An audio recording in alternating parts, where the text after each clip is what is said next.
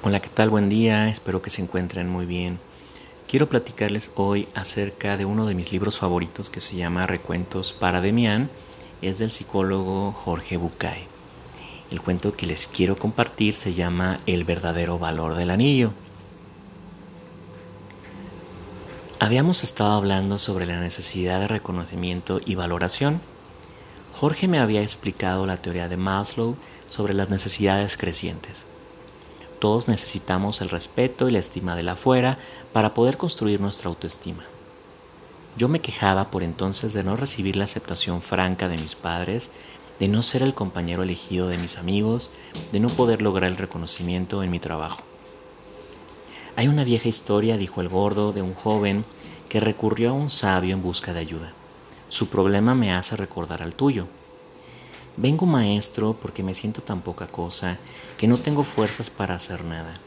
Me dicen que no sirvo, que no hago nada bien, que soy torpe y bastante tonto.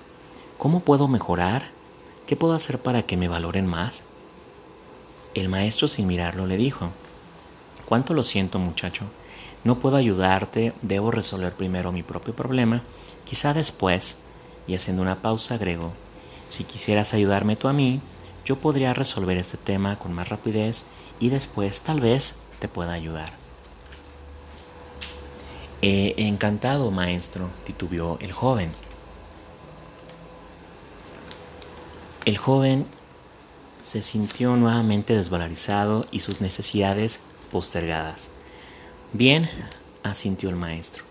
Se quitó un anillo que llevaba en el dedo pequeño de la mano izquierda y dándoselo, dándoselo al muchacho agregó, toma el caballo que está allá afuera y cabalga hasta el mercado.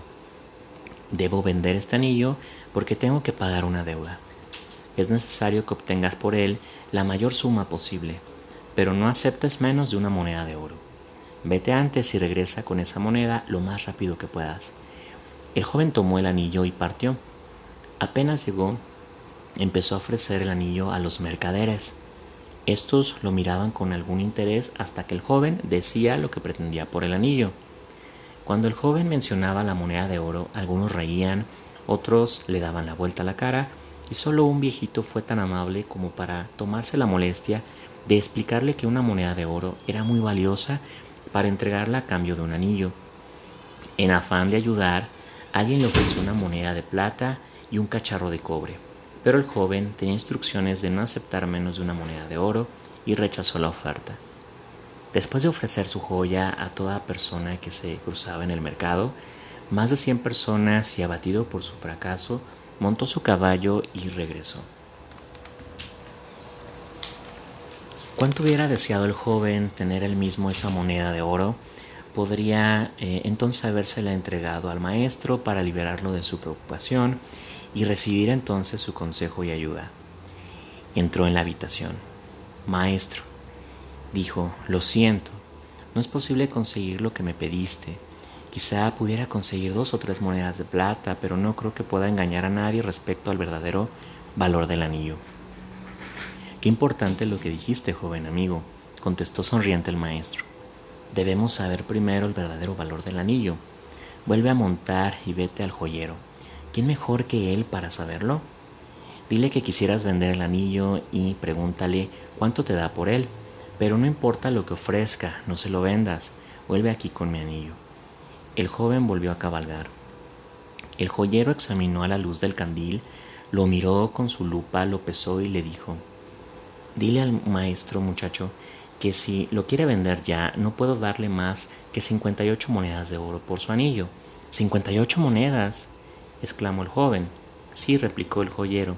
Yo sé que con el tiempo podríamos obtener por él cerca de setenta monedas, pero no sé si la venta es urgente. El joven corrió emocionado a casa del maestro a contarle lo sucedido. Siéntate, dijo el maestro, después de escucharlo. Tú eres como ese anillo, una joya valiosa y única, y como tal solo puede evaluarte verdaderamente un experto. ¿Qué haces por la vida pretendiendo que cualquiera descubra tu verdadero valor? Y diciendo esto, volvió a ponerse el anillo en el dedo pequeño de su mano izquierda.